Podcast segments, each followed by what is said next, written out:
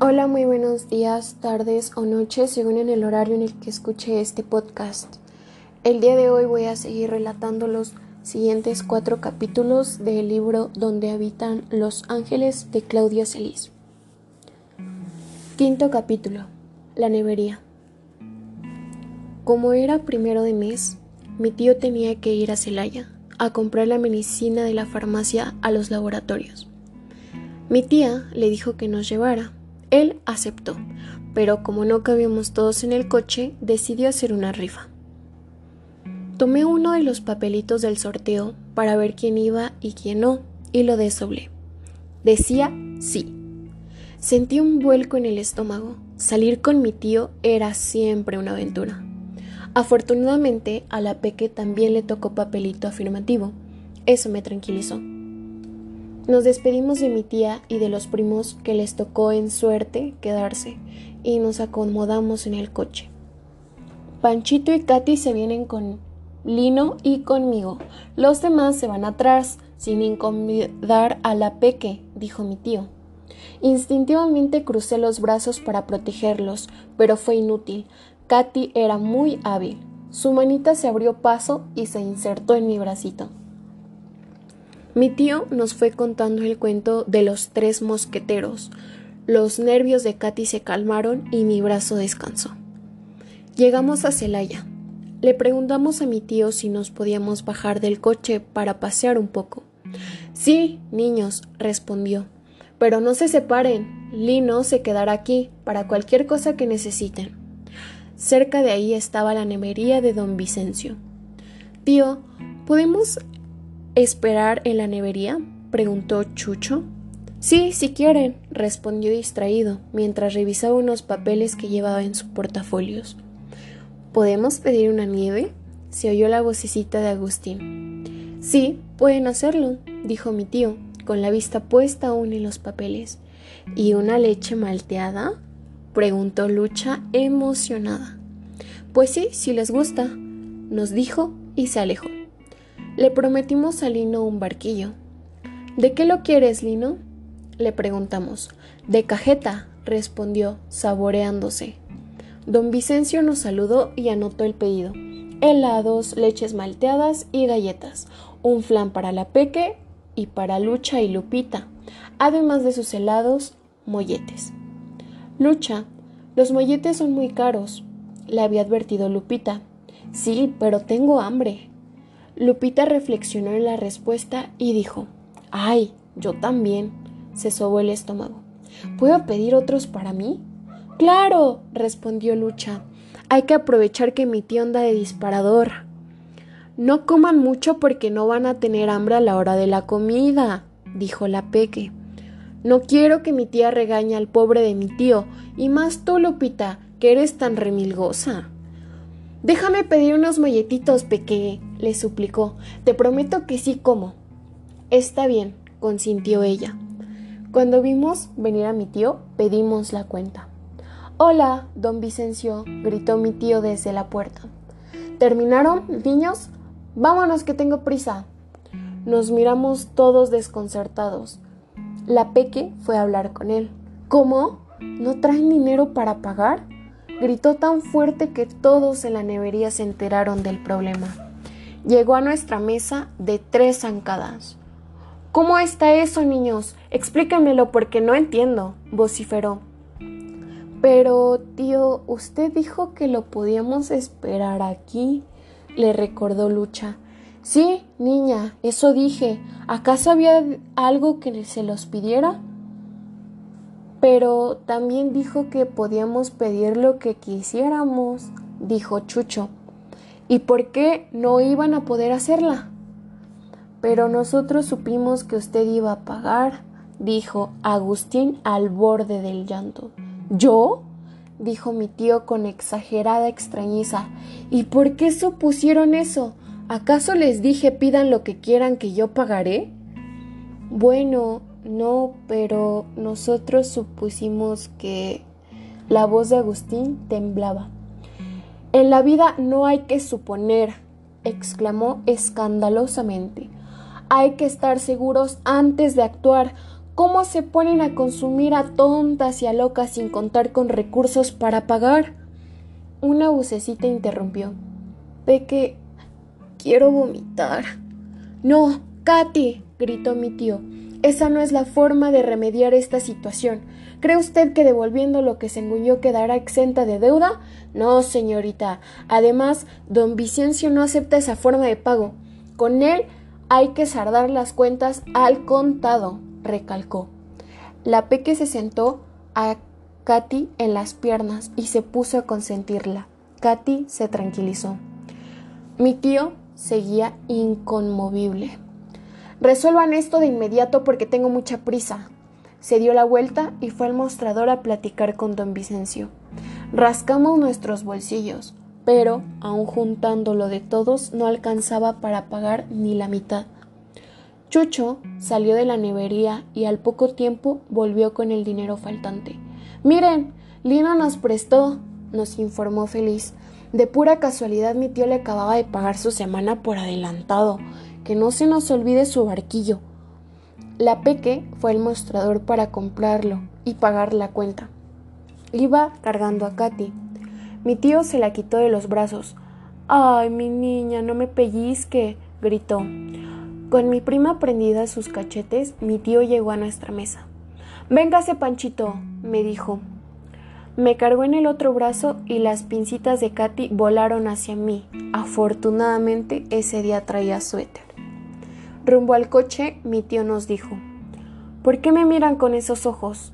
Las miradas rencorosas son muy feas. Además, desearle mal a un prójimo no es bueno. Como si nos hubiéramos puesto de acuerdo, dejamos la venganza en manos de nuestra tía. Ninguno probamos bocado a la hora de la comida. Sexto capítulo. Corte de pelo. Del dinero que mi mamá me había dado para las vacaciones, cinco pesos eran para ir al peluquero. Se lo comenté a mi tío y me llevó a donde nadie nos escuchara. Mire, Panchito, me dijo, ¿para qué va a ir al peluquero a pagar tanto dinero?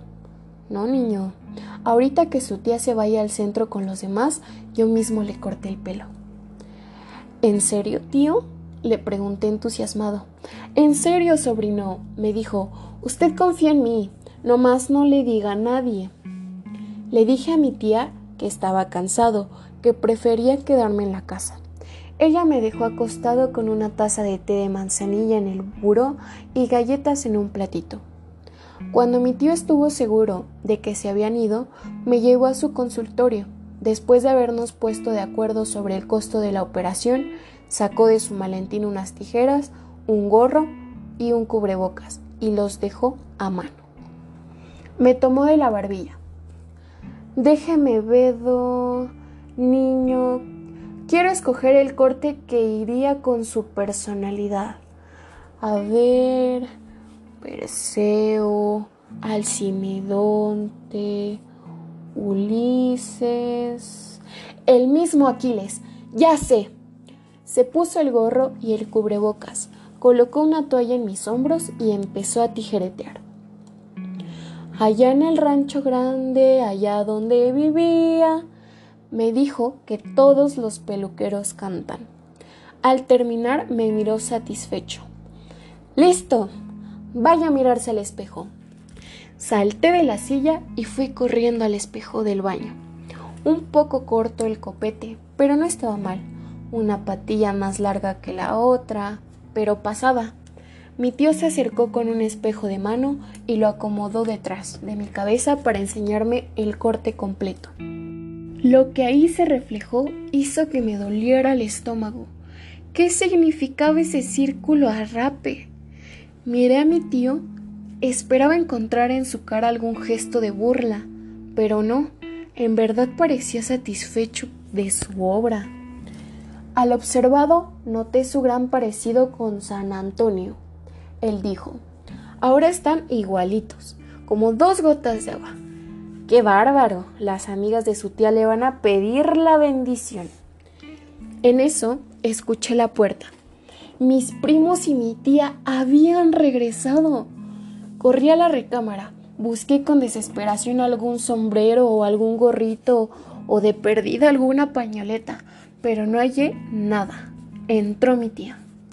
¿Cómo te sientes, mi niño? Me abrazó con cariño. Estaba muy preocupada por ti. Me acarició la cabeza. Te compré unos boxeadores de los que te gustan. ¡Anastasio! gritó. ¿Qué hiciste, Anastasio? No puede ser. Me cogió de la mano y atravesamos el patio a toda carrera. Esto no es justo, Anastasio. ¿Por qué le hiciste esta maldad a Panchito? Su voz temblaba. Mi tío levantó la vista de unos papeles del escritorio y dijo con extrañeza ¿A qué te refieres, Chabelita? No sé de qué hablas. No te hagas el inocente. Me refiero a lo que le hiciste en el pelo. Mira nada más cómo lo dejaste.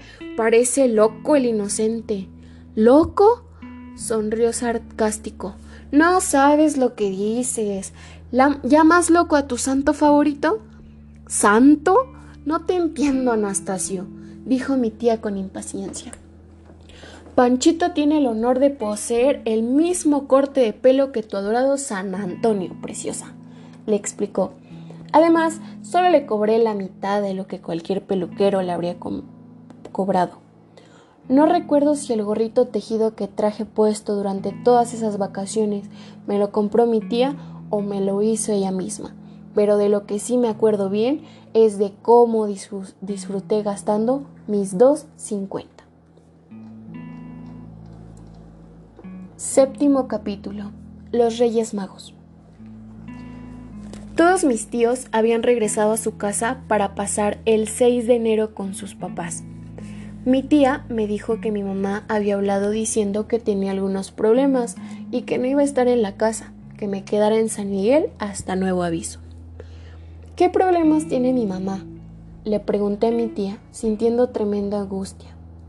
Más que por los supuestos problemas, por saber que no iba a venir por mí, y como yo no pasaría el 6 de enero en mi casa.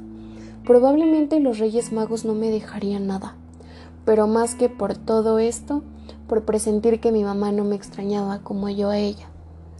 Son problemas de su trabajo, mi niño, me dijo.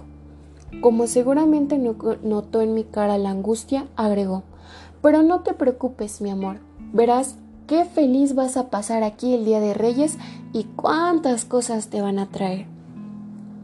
Esas palabras me animaron y mi angustia cambió por la duda sobre qué pedirle a los Reyes Magos. El día 5 me levanté muy temprano y entré al comedor. ¿Usted qué les va a pedir a los Reyes, tío? Le pregunté antes de saludarlo. ¿A cuáles reyes? siguió desayunando indiferente. No podía creer que alguien pudiera permanecer ajeno a tan importante acontecimiento. ¿Cómo que a cuáles? A los reyes magos. Ah, esos. Se quedó pensativo y después habló gravemente. Pues les vaya a pedir paz, amor, esperanza y sobre todo ahorro que toda la gente aprende a ahorrar. Reflexione en sus peticiones. Tío, ninguna de esas cosas las puede usted coger con la mano. Con ninguna puede jugar ni divertirse. Ah, habla usted de cosas, cosas. Panchito, ya veo que usted es un niño materialista, al que solo le interesan los objetos y no piensa en sus semejantes. Como yo no entendía bien el significado de materialista y del de semejantes, no estaba muy seguro. No di importancia a sus palabras. Yo les voy a pedir una bicicleta y unos patines, le dije con excitación. Dos cosas. Ay, Panchito, es usted muy ambicioso. Ese calificativo me sonó insulto. Bueno, mejor nada más mi bicicleta, rectifiqué. ¿Para qué se la deja, la dejen en su casa, verdad? me dijo como si fuera algo evidente. Me pareció increíble. Mi tío Nacho no estaba enterado del poder de los Reyes Magos. Ay, tío, ¿qué no sabe que los Reyes Magos dejan los regalos a los niños en donde estén el 6 de enero, aunque no sea su casa? Pues no, no lo sabía. Emocionado por poder enseñarle algo yo a él, me paré enfrente. Pues sí, tío, fíjese, ellos nos ven desde el cielo, adivinan nuestros pensamientos y... Está usted equivocado, me interrumpió. Ellos no adivinan pensamientos, leen las cartas de los niños, recalcó. Me llené de miedo.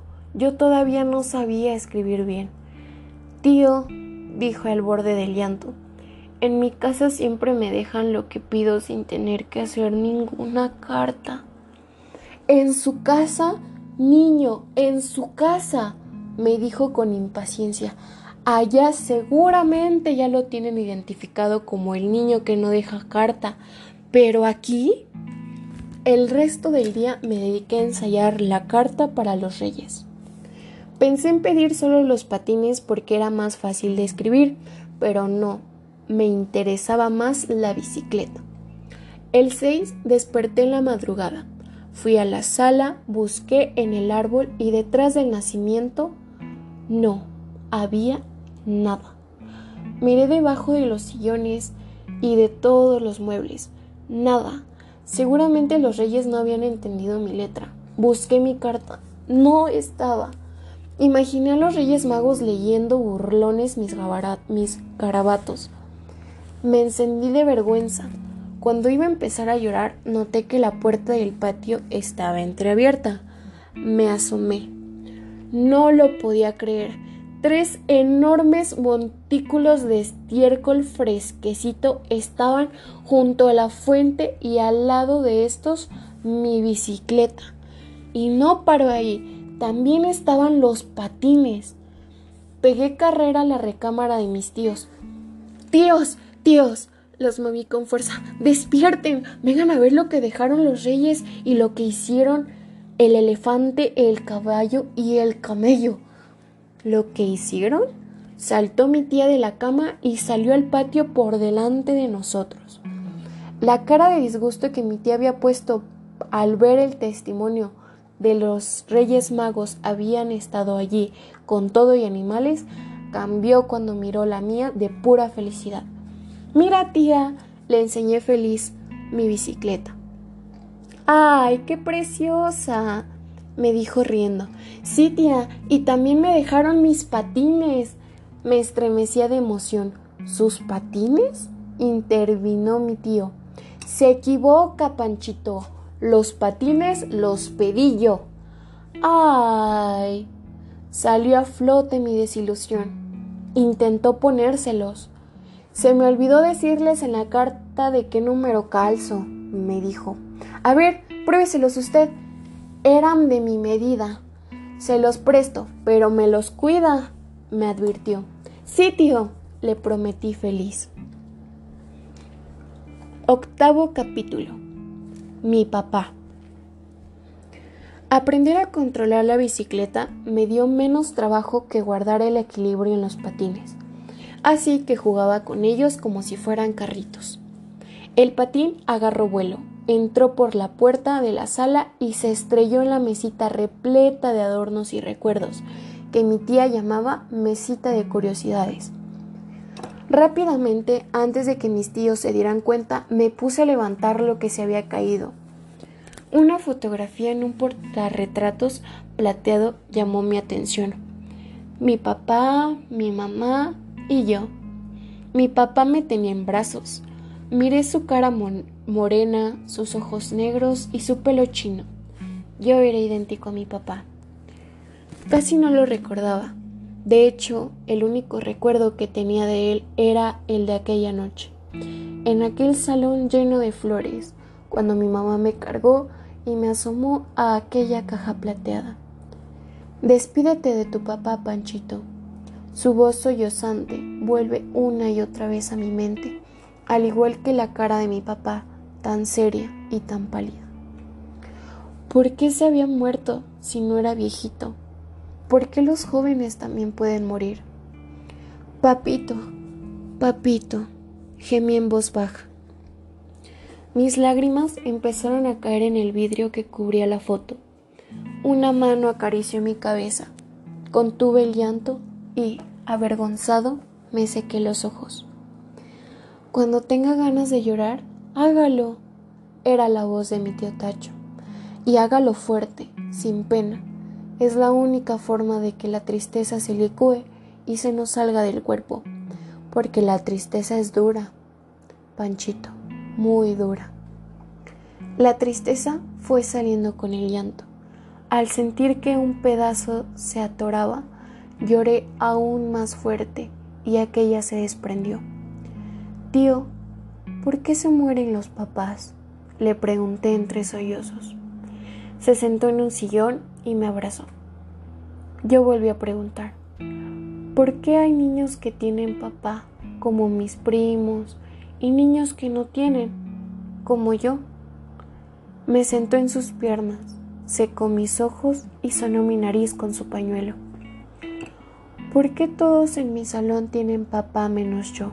insistí. Con el mismo pañuelo se secó los ojos y se sonó. Así es la vida, Panchito, me dijo. Algunos niños tienen papá, como sus primos y sus compañeros, y otros tienen un tío que los quiere mucho, como si fuera su papá. ¿Un tío? le pregunté intrigado. Sí, un tío. ¿Cuál tío tengo que me quiera así? Pasaron por mi mente mi tío Juan, mi tío Rómulo, mi tío Rubén. Lo está usted viendo en estos momentos, dijo con seriedad. ¿Usted? La sorpresa me hizo retroceder. Sí, yo, afirmó y me volvió a abrazar. Un poco sofocado por la forma en la que me apretaba, le dije, a veces no se nota muy bien cuando lo quieren a uno, ¿verdad, tío? A veces no, Panchito, admitió, pero usted nunca dude que yo lo quiero como si fuera su padre. Me abrazó más fuerte y mi tristeza desapareció. Y bien, esta ha sido la narración de los siguientes cuatro capítulos del libro Donde habitan los ángeles de Claudia Celis. Gracias por su atención.